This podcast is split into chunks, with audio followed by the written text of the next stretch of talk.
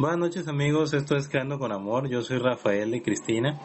El día de hoy traemos a Enrique, él es un padre eh, apasionado de lo que es la crianza respetuosa, él tiene ya varios años dedicándose a, bueno, en lo que es el homeschooling, eh, pero más que nada hoy vamos a hablar de lo que es la paternidad consciente.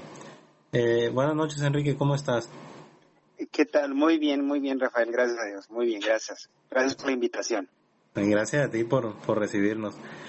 me gustaría que, que, nos dijeras un poco de tu experiencia, digo, sobre todo en lo que es la crianza, cómo, cómo la has vivido, qué, qué experiencias nos pudieras compartir eh, a mí y, y al auditorio, ¿no? Claro que sí, claro que sí, Rafa. Bueno, mira, primero que nada, este, creo que soy un papá eh, normal. Eh, yo creo que más normal de lo normal. Eh, y la única diferencia que hemos tenido es que, pues, creamos a unos hijos que educamos en casa. Entonces, este, ahí cambia un poco el panorama de las expectativas en, en, muchas situaciones para lo que tienes que, hacer o lo que se tiene pensado normalmente este en educar como papá. Pero realmente pues tengo un trabajo este tengo tres trabajos de hecho este, como como los demás papás. Este me esfuerzo por por este por proveer y, mantener a la familia. Soy, tengo un trabajo, pues digámoslo así, tradicional en donde tengo que salir y cubrir un horario y luego regreso. Este, en el caso, en el caso de mi esposa Ani, eh, ella trabaja este, de forma remota, entonces y, genera muchos eh, espacios de, de, trabajo y, y, de y de participación con, con mis hijos. Entonces, de cierta manera, pues, por eso digo que soy un papá normal. Eh, llevamos siete años aproximadamente en esto de, educación en casa y este y bueno de ahí derivado pues de todas las experiencias que, que te pueda compartir este que son puras aventuras la verdad de las cosas que con mucho te voy a ser sincero al principio con mucho susto con mucho temor con mucha incertidumbre pero pero después con, con mucha fe este hemos atravesado estos años no eh, ¿Por qué dices que, que con mucho susto? Me llama la atención eso. Digo, yo, yo siento a veces también temor, pero no sé si sea el mismo temor, por eso te pregunto. Bueno, mira, a final de cuentas, este, mm, creo que te lo voy a, voy a comentarlo a final de cuentas, así como dicen en algunos casos, así como dice el refrán, como te fue en la fiesta. Eh, y mm, tú como papá, a final de cuentas eso es lo que te ponen en el chip, así te, te incluyen en educación tus papás y, y los papás de tus papás y la familia entera, ¿no? Es, eh, primero que nada, se preocupan por ti sobre cómo te vas a mantener o cómo vas a poder este, ser autónomo en tu vida. Ese es el primer paso que, que te dan. y, y generan un peso bastante fuerte en la educación universitaria. Es decir, si tú tienes una carrera vas a ser, este, vas a tener un mejor trabajo, vas a tener mejores opciones laborales y vas a eh, tener la oportunidad de dar mejor calidad de vida a tu familia. Así te cuentan el cuento, pero incluso hasta te lo tatúan casi casi, ¿no? Entonces, este, e, ese es el primer paso y obvio que esa es una de las cosas que a ti como papá te preocupan. Entre que sea un hombre de bien o que sea una mujer de bien, eh, que sea este, que sea feliz y que tenga las oportunidades de vida. Y pero ahí te va, ahí te va el, grandísimo detalle. Las oportunidades y la concepción de éxito que tú tienes. Ese es el primer punto. Entonces, y, hago un énfasis en que tú tienes, no tus hijos ni tu esposa, tú. Entonces, evidentemente digo justo porque cuando empezamos, eh, obviamente empezamos como una familia tradicional. Eh, mi hijo, el mayor, este, Enrique, eh, él fue, digámoslo así, pues el pionero en esto y empezamos a educarlo en casa eh, a los pocas, pocos días o semanas, bueno, pocos días que, que fue, entró a la escuela primaria. Entonces, después de eso decidimos hacer escuela en casa y empieza el, el viaje, ¿no? El rumbo a decir, primero pensamos que era nada más escuela en casa. Después nos dimos cuenta de que era un mundo tototote muy diferente. ¿Por qué? Porque te tenías que hacer cargo de muchas otras cosas que de alguna manera tú das por hecho o, o pasas la responsabilidad a las escuelas. Entonces, este, eso, eso es cuando empieza a asustar. E, e, ese es el detalle en donde dices tú, ah, caray, era, no era nada más este, chútate los libros, no era nada más haga 20 sumas, no era nada más este, no, usted póngase a repasar las lecciones de español, no es nada más así. Entonces, eh, es realmente empezar a poner atención eh, a ver qué enfoque o cuál es el rumbo, qué significado nuevo va a tener educar en casa. Entonces, este, porque, y luego, en este caso, mi esposa fue la que se puso a, a documentarse mucho. Este, yo, yo tenía algunas experiencias sobre eh, metodologías diferentes de aprendizaje eh, a las tradicionales y, y, y, de alguna manera le comenté, mira, va a ser un tanto diferente, no te preocupes. Pero aún así al principio yo pensaba en ver nada más el currículo en casa. Sí, o sea, decir, pues, ¿qué tan difícil ha de ser ver clases en casa? No, no ha de ser tan complicado. Sí, o sea, tomar los mismos eh, libros y darlos en casa, pues así tal cual. Sí, ándale, o sea, dije, ¿qué, ¿qué más da? Pues nos ponemos un rato y los terminamos, y a lo mejor los terminamos más rápidos porque nada más es uno. Y, e, ese es uno de los detalles que, que vemos diferente, ¿no? O sea, obviamente una lección la ves mucho más rápido cuando es una sola persona a cuando es un maestro con 20, 30 alumnos. Es evidentemente mucho más rápido, mucho más fácil porque nada más es una persona. simples cantidades, ¿no? Entonces, pero en esto, una de las cosas por las que se decide hacer escuela en casa con Enrique es porque él desea ver muchas cosas, él desea aprender muchas cosas que en la escuela no se ven. Entonces, es ahí el primer paso es decir, ah, chis, pero oye, tenemos que obedecer lo que, está pidiendo Enrique. O sea, en el sentido de que, entonces, ¿para qué lo sacamos? Fue el primer choque, pues, de... Eh, exactamente, entonces, entonces ahí dice, bueno, entonces, ¿cómo lo vamos a hacer? ¿Y, cuándo? ¿Y por qué? ¿Y a qué horas? ¿Y, y bajo qué modelo? Y, y entonces, hay una costumbre muy fuerte en, en prácticamente todo lo que hacemos. Y, y estas palabras de repente, este, suenan, suenan, resuenan muy claras en otras, en otras áreas, pero en esta no. Y, y tendemos a ser muy estilistas o, o muy metodistas, es decir, eh, nos dicen por un lado y nos vamos nada más por ese lado. Y si no estamos exactamente por ese rumbo, es que está mal. Vamos a suponer, tú te pones a entrenar eh, y resulta de que si no tienes los guantes de box con el peso indicado, es que ya está mal. Y no es cierto. Y lo mismo pasa aquí con la escuela, o pasa con la educación, ya no quiero llamarlo nada más escuela, pasa con la educación. Al principio empezamos, no, no, es que necesitan los libros. Y luego después mi esposa se documentó más, oye, pero es que no nada más así se puede. Digo, claro que no nada más así se puede, pero fíjate a ver qué más. Y me dice, oye, mira, existe el modelo homeschooling, existe el modelo homeschooling, existe la tendencia de este radical homeschooling, y, y, es todo esto. Entonces, pero aquí entra la confrontación de decir, bueno, pero ¿cómo le entramos? ¿Por qué? Porque a final de cuentas, el, el, el hecho de tener una, una educación tradicional es, levántate temprano, hazlo ordenado, sé obediente, este, ah, no hable hasta que yo termine, este, no diga malas palabras, y un largo etcétera de reglas y condiciones que te ponen y que en un momento dado, a tu punto de vista, o como tú fuiste educado, y como todavía eres en, en muchos sentidos la educación, no nada más en la escuela, la educación en general. Este, ya está arraigado, pues. Ándale, o sea, está bien. Entonces, pero oye, pero Enrique te está diciendo esto, pues es una necesidad de él, o sea, lo está expresando. Eh, hay, que ponerle atención.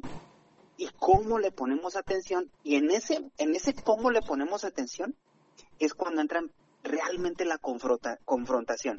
Es decir, hay ojeras, pero es que esto cómo le vamos a hacer. ¿Y esto cómo se le hacía? Pero si esto, y ahí te va la confrontación más fuerte, esto no se hacía cargo ni la escuela ni nosotros, ¿y por qué nos tenemos que hacer cargo? ¿O, cómo? O, ¿O con qué se come? ¿O, o, qué? ¿Sí me explico? Entonces, este, en, en, muchos sentidos el empezar este, fue un, un susto, lo digo así, porque yo honestamente, y no, no, no le comenté muchas cosas de estas a Dani al principio, pero honestamente dije, híjole, ¿cómo la vamos a hacer? O sea, este rollo eh, está muy grueso y ¿cómo le vamos? Entonces ahí tu temor era más que nada que no te sentías, mm, digamos, calificado por todos los intereses externos que tenía tu hijo. Fíjate que honestamente sí, este, no me sentía calificado para eso. No le veía honestamente mucho problema a la educación académica, este, que en el caso, en el caso de Enrique correspondía, ¿no? Que es la educación primaria.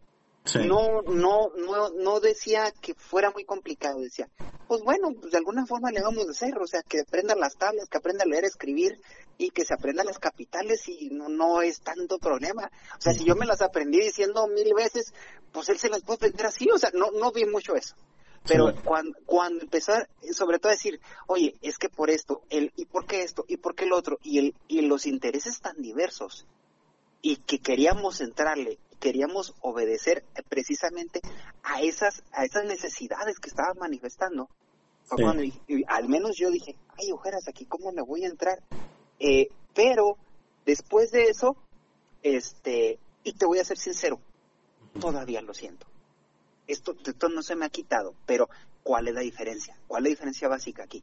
Es eh, la fe. La fe, porque hasta ahorita ya llevamos siete años y, honestamente eh, lo que hemos vivido en ese aspecto, lo que han aprendido mis hijos, eh, cómo se expresan mis hijos, lo que expresan y que quieren aprender. Y sobre todo algo algo así bien bien clave es las ganas de aprender que tienen. Creo que eso. eso sí es bien importante ¿no? honestamente o sea porque porque el, el único detalle es que hay hay un gran esfuerzo por los maestros hay un gran esfuerzo este por la gente de las trincheras que son motivar a los alumnos en agradables, en que siempre hacer agradables y atractivas sus clases, el compartir los conocimientos de una manera que sea motivante y agradable para, para, todo, para todos los estudiantes. Entonces, pero hay un detalle, este, muchas veces esos conocimientos, pues es que se tienen que aprender. Ok, estoy de acuerdo que hay, hay muchos detalles que en algún momento de tu vida te van a servir, este, pero creo que es bien importante que tú también obedezcas a lo que tú quisieras aprender. O sea, que no es después, no es, o sea, mira, yo, yo, yo lo he visto así de, de, de lo he vivido en carne propia con mis hijos por el hecho de que aprenden o, se han interesado en cosas que a lo mejor eh, lo ves en, ¿qué te gusta? En educación universitaria. Y obviamente hay alguna forma en que tú puedas entrarle a esa, a, a esa área de conocimiento un ejemplo que nosotros lo hemos platicado muchísimo porque, porque creo que fue así muy notorio, fue cuando ellos empezaron a, investigar de los insectos, o sea, eh, y todo fue porque un, se encontraron un animalito así en el piso, en el patio, y es lo que es, este, dice, dice mi esposa, eh, mira, no sé, pero es, es una campamocha, y lo único que sé es que si se la comen las vacas, este, dicen que se sienten mal y se llegan a morir porque truenan el estómago o algo así. Así les comento. Pero el único detalle es que ellos quisieron aprender más. Y ese quisieron aprender más se convirtió en una investigación, en un área de estudio, lo, comento así, de aproximadamente tres o cuatro años. sí, o sea, de buscar de cuáles son los insectos, por qué se llaman insectos, y luego pasaron a ser artrópodos y por qué las arañas no son insectos y son arácnidos y cuál es la diferencia entre arácnidos y, eh, y artrópodos y cuáles son las características y de cuántos tipos hay y en dónde, cómo, cuándo, por qué y a qué horas y con qué se comen y con qué no se comen y qué color son y un largo, un largo, etcétera. Entonces, y nada más eso, nada más esa área de conocimiento llevó a muchas otras áreas como por ejemplo en dónde estaban, ah bueno, pues geografía, de qué tamaño eran, pues algo de matemáticas y, así, entonces te das cuenta de que muchas cosas que ellos tienen la intención y ahí te va, o sea, no, ni siquiera lo tuvimos decir, ándeles ahí, síganle estudiando, ¿eh? Sigan haciendo la lección del, de la cucaracha. No, o sea, le siguieron y le siguieron y le siguieron y le siguieron y le siguieron y le siguieron sin parar. Entonces, ¿hasta qué? Hasta que dijeron, ya, o les llamó la atención otra cosa y les hicieron con otra cosa. Y a lo mejor se tomaron un break, pues. Eh, ándale, o sea, y yo... tomó un rato continuar la investigación porque tuvieron otro interés y siguieron. Ándale, entonces, y, y, otro detalle, mira, por ejemplo, con, con mi hijo el mayor, que es el, a final de cuentas el que lleva la, el, es el pionero en esto, es la punta de lanza, es, eh, mi hijo, el mayor, tiene 12 años y luego tengo unos cuates que tienen 9 años y tengo una niña que tiene este 7 años. Entonces, eh, han pasado por diferentes etapas y en este caso, por ejemplo, este mi hijo Enrique ya empieza a tener otros intereses, pero todo se refiere a buscar sus intereses. No importa de qué tamaño o de qué complejidad sea el área de estudio que quiere iniciar siempre hay, siempre hay un hilito por donde, por dónde empezar. O sea, puede ser, voy a ponerte un ejemplo así que se me ocurre medio extraño, ¿no? Híjole, es que quiero entrar en la física nuclear, ¿no? Que es un área de estudio que definitivamente es un área universitaria, que es en centros de investigación o que tiene cierta particularidad, pero a lo mejor puedes empezar por algo. No tienes que ser experto tú como papá, no lo tienes que ser. ¿Por qué? Porque algo que tienes que, pienso yo, que algo que tienes que manifestar es eso. O sea, no lo sé, y tienes que acompañar en ese mismo proceso de decir que tu hijo no lo sabe. Es decir, no lo sé, papá. Ok, vamos a ver cómo le, hacemos para saberlo. Y, y, en ese camino te puedes encontrar a alguien experto que es vecino, te puedes encontrar a alguien experto que es de otra ciudad y que puedes tener una plática con él así vía, vía Zoom, vía YouTube, vía lo que tú quieras.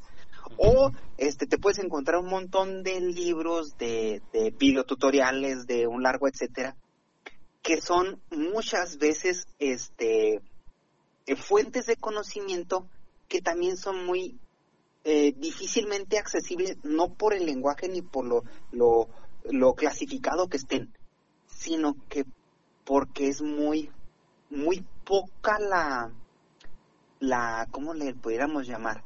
Eh, el que se cacaraquea, el, el, el, que están, no sabes dónde están. Entonces tienes que buscar mucho a ver dónde está. Este, entonces, por eso te digo que ahorita lo único seguro que tengo es la fe. Es, certidumbre, y, me he preguntado mucho, porque certidumbre, honestamente, si estuviera en la escuela tampoco la tendría. No, creo, yo creo, que menos. sí, o sea, decía, voy a poner, a lo mejor, si lo estuviera en la escuela privada de más categoría del país, pudiera ser que a final de cuentas eh, conocemos que, que algunas escuelas privadas tienen muchos recursos y, y, muchas tendencias y mucho material para apoyar el, el, conocimiento académico de tus hijos, este, pues creo que tampoco es así. ¿Por qué? Porque también eh, me he dado a la tarea de investigar bastante y, y la verdad de las cosas es que, que la, educa la, digámoslo así, el fin de la educación universitaria en la mayoría de los casos es que logres tener una competencia para trabajar. A final de cuentas, yo, yo por eso estudié, ¿eh? o sea, a mí me dijeron, tú tienes que ir a la universidad para que tengas un buen trabajo. Pues bueno, yo fui a la universidad porque quería tener un buen trabajo. Entonces, una oportunidad que yo no tuve.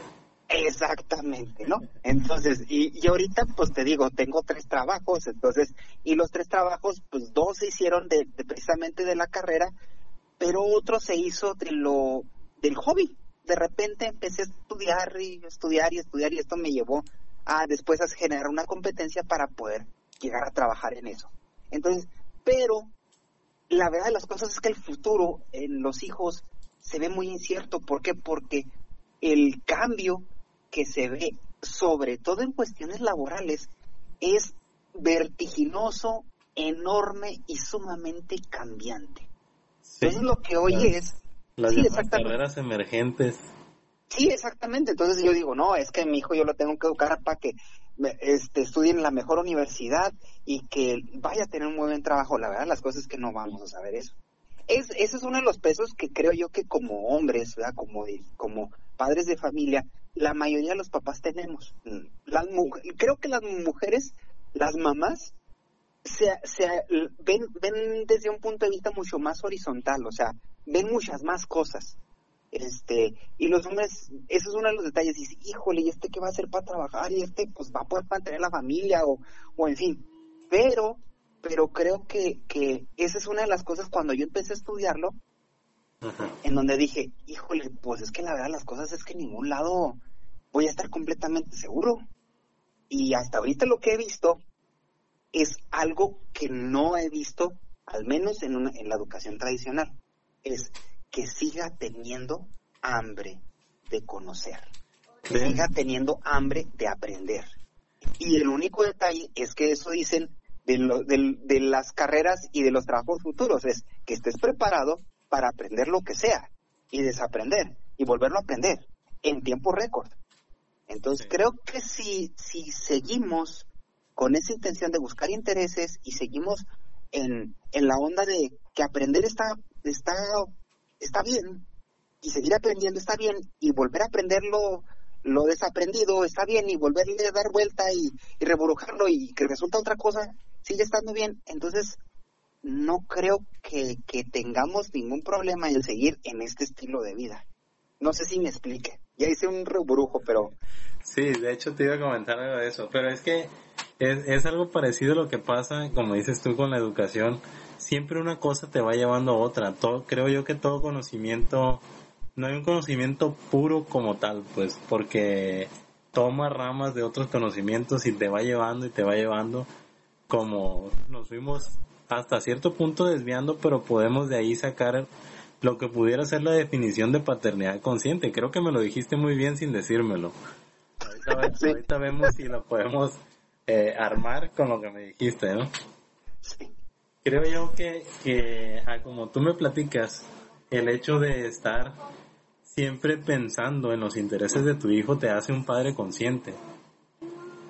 No, no sé si estoy bien ahí.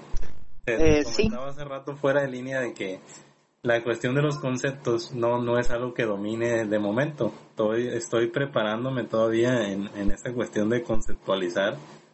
Eh, tengo ciertas, como te decía, intuición de lo que quiero para, para mis hijos y creo que voy por el camino correcto, como dices tú, pues la fe de, de, de decir, quiero que mi hijo se, se desarrolle plenamente, pues entonces, que, que yo no, que no sea por una imposición tanto mía o de su madre o como de la escuela o del sistema como tal, sino que sean sus intereses los que lo saquen a flote.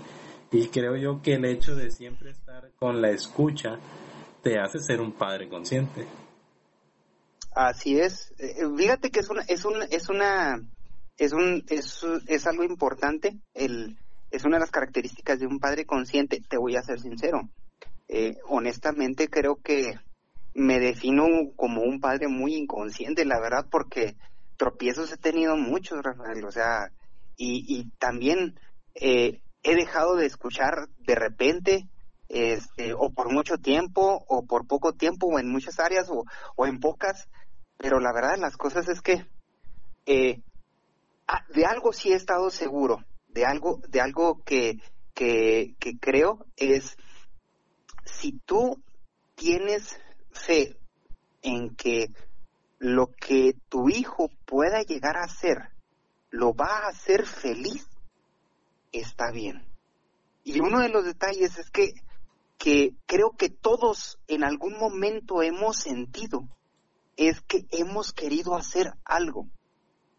Y, y, y, y también para, para fortuna de algunos lo han manifestado, para, para desafortuna de otros no lo han manifestado. ¿Por qué? Porque o en la escuela, o a los papás, o a los tíos, o a la familia entera, pues le era de desinterés y no era mm, así como que muy importante. O no por muy con la libertad de expresarlo. Sí, exactamente, o sea, con, con el simple hecho de decir, ¿sabes qué, papá? Quiero volar. Ah, chis, hijo, ¿y cómo quieres? O sea, en lugar de decir, está loco, cálmese, o ah, eso lo, a ver cuándo lo hacemos, o no pueden volar. En lugar de decir eso, a lo mejor preguntas, ay, sí, ¿cómo quieres volar, hijo? ¿Por qué quieres volar? O, simplemente, eh, ¿qué me tratas de decir nomás eso? Sí. O sea, no, no más con eso, creo yo que, que, que con eso... Que le preguntaras ya, ya cambia. Eh, ándale, o sea, creo que con eso es, es un pequeñísimo cambio, cosa que a lo mejor nosotros, este, yo te lo comento, pues, pues yo yo tuve una educación evidentemente tradicional y también muchas cosas no me dijeron, no, así, así son las cosas y se acabó, si quiere. Y, entiendo que había cosas que no podían ser de otra forma, porque no te podían o dar los recursos o, o, de otra forma lo que tú quisieras, pero había algunas otras cosas que sí, y que a lo mejor no, eran simples preguntas.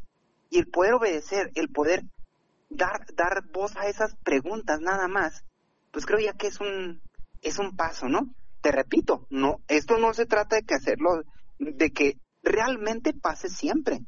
Este, eh, el, el padre consciente, una paternidad consciente, creo que es así como dicen mis hijos, es algo nivel Dios, ¿no? O sea, es así como que super, duper, hiper, mega, ultra. Sí. Pero si tú, pues, reconoces una, dos o media cosita que puedas hacer bien y lo vas trabajando, pues qué padre, ¿no? O sea, porque te voy a ser sincero, pues sí, lo sé. Sí me he portado así como le he dicho a mi, mi esposa en algún momento, sí me he portado de repente muy cavernícola, o sea, o muy... Positivo, muy ándale, o sea, muy simplista, muy muy las cosas así como pues en algún momento yo las vi que estaban bien o no estaban bien, pero así sabía hacerlas. Este, o que por alguna razón yo la contesté así a la vida sí, pues sí, pero pues la vida en realidad no es lineal, no es, no es nomás para arriba y en diagonal, ¿no? Y, y, y, la, y la propia transformación tampoco lo va a hacer, porque aquí el detalle de esto es que de la, cuando, tú, cuando tú educas en casa, se nota más lo mucho que te falta. pero, pero eso quiere decir que uno es consciente, porque dicen, pues, ah, existe lo que lo que sabes que no sabes y existe lo que no sabes que no sabes. Entonces, mientras más sabes que no sabes, es que te estás volviendo más consciente, ¿no? Ándale, bueno, sí, ándale, efectivamente. De lo que, eso sí me he dado cuenta de muchas cosas que no sé, que no tengo, eso sí. Sí, entonces, y, como decías hace rato, es importante eh, ser honestos en, en, el sentido de no lo sé, pero déjame investigarlo, ¿no? O acompáñame a investigarlo yo ahorita estoy recibiendo muchas solicitudes de aprender a editar videos, de aprender a modificar los mundos de Minecraft. En fin, son sus intereses de momento, pues. Y, y sí, yo termino diciéndole eso. No, no sé, dame chance y ahorita lo investigo. Sí, fíjate que sí. Este, mira, por ejemplo, mm, mi hijo está, eh, eh, mi hijo el mayor está muy interesado en cuestiones todo lo que sea audiovisual es, es el, el, mundo para él, ¿no? este, pero, por ejemplo, quiere este manejar mucho efectos especiales o edición de video, este, porque tiene su canal de YouTube y este y quiere empezó a hacer gameplays y empezó a hacer una diversidad de videos y quiere empezar a trabajar con él. Bueno, ya tiene rato trabajando con eso y la primera fue, papá, ¿cómo edito videos? Yo soy ingeniero en sistemas, pero pero no sabía editar videos. O dije, dijo, bueno, pues espérame. Entonces le empezamos a buscar, había poca información, este, lo hicimos, hicimos ahí nuestras prácticas patito, eh, nos salió un video, pero después, este, eh, tuvimos la oportunidad de que, de que nos, uh, nos entrevistaran, entrevistaran a Enrique para, para, para una, una charla. Entonces ellos editaban video y le recomendaron After Effects y empezamos a meternos ahí y dicen, papá, pues es que hay muchos más recursos y ahorita le sigue y entonces dijo, es que quiero saber esto, quiero saber aquí, quiero saber, o sea, ahorita es todo lo, quiere saber After Effects, quiere saber cómo programar videojuegos, entonces empezamos a trabajar con Unity, quiere saber cómo dibujar más en cuanto al logo, entonces empezamos a trabajar con Inkscape y así, entonces no, no lo sé tampoco, pero pues algún acompañamiento le, le voy dando. Llega un momento, claro, claro que va a llegar un momento en que sea completamente autodirigido y autónomo. O sea, ¿por qué? Porque aquí el chiste de esto es que no, que no pare, o sea, es, ah, ahora quiero esto, órale. Mm. En realidad no, se limite a, a llegar a un punto, pues. Exactamente, porque no sabemos hasta dónde va a llegar. Si, si existe neuroplasticidad en el cerebro, quiere decir que puedes aprender desde que naces hasta que mueres, hasta el último día de tu vida. Entonces, no sabemos cuánto le cabe el cerebro. Pues, no hay ningún problema que le sigas echando conocimiento. Sí. Enrique, me ha gustado mucho esta charla. Me gustaría continuarla después. Eh, de momento creo que ya nos excedimos un poquito en el tiempo y me gustaría que formáramos juntos una definición de paternidad consciente. ¿Qué te parece? Claro que sí, claro que sí. Este, bueno, para resumirlo, eh, creo que una paternidad consciente, este, me agradó mucho lo que dijiste, es que te des cuenta de lo que no sabes, de que sabes lo que no sabes y que puedas dar un paso. Y estoy hablando de un paso nada más, no estoy hablando de, de una completa este, revolución para que te conviertas en un papá Superman. No, te estoy hablando de que nada más sea un paso para que eso, fíjate muy bien, eso que sabes que no sabes, se amplíe. Sí. Entonces, ¿por qué? Porque ya vas a saber más cosas que no sabes. Entonces, este, porque por lo general aquí, mira, siempre, y en la es, eso, eso, esa parte de la escuela siempre te la dicen, este, todo debes de saberlo resolver. Todo debes de aprender cómo se hace de forma correcta. Pero creo en que en no saber, y creo que en que te des cuenta que no sabes, este, pues también, también hay, hay un buen aprendizaje y que no, no, no vas a ser papá Superman, ¿eh? no vas a ser perfecto si, si tienes, si tan solo tienes la intención, creo yo que tan solo tienes la intención de, de intentarlo una vez más, y que si la riegas y lo intentas otra vez más, otra vez que tu hijo no te resultó, bueno, otra vez, a ver, a ver, una vez más, creo que puede ser, que puede ser la vez de cambio, ¿no? Entonces, creo que para mí eso es un padre consciente. No te voy a hablar de que está sumamente enterado y está en constante cambio, que está sumamente perfeccionado. No, no, no, no, no, no. Eh, porque creo que es una, esta es una posición muy, esta que te estoy diciendo es una posición muy real y que honestamente me he caído muchas veces, me he tropezado muchas veces, la he regado muchas veces y, pero, mm, pues no puedo decir más que otra cosa que tengo fe y que, que amo a mis hijos y, y bueno, una, una vez más, una vez más, a ver si me sale. Sí.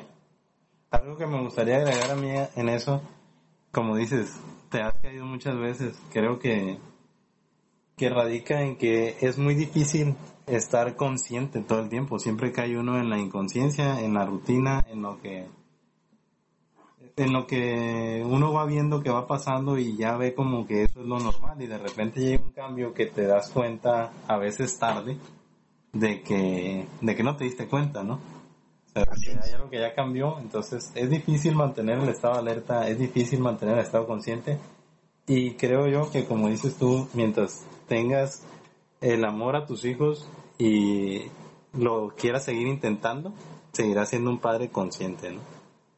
Así es, así es. Bueno, pues muchas gracias Enrique.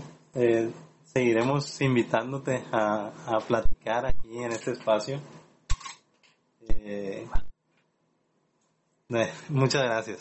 Eh. hombre, no, gracias a ti, Rafael. Este, muy agradecido por la invitación. Este, muy agradecido por, por la intención de, de querer que comparta mis, mis experiencias. Como te digo, pues las experiencias de un papá normal. Este, y, estamos a la orden cuando tú gustes, cuando tú gustes, de todo corazón. Este, ojalá y les sirva esto a algún otro papá que, quiera entrar en este mundo y si no quiere entrar en este mundo, pues si estas palabras sirven de, de, algún aliento para alguien, está bien. Así es. Bueno, pues muchas gracias y muy buenas noches. Gracias, buenas noches. Bye. Bye.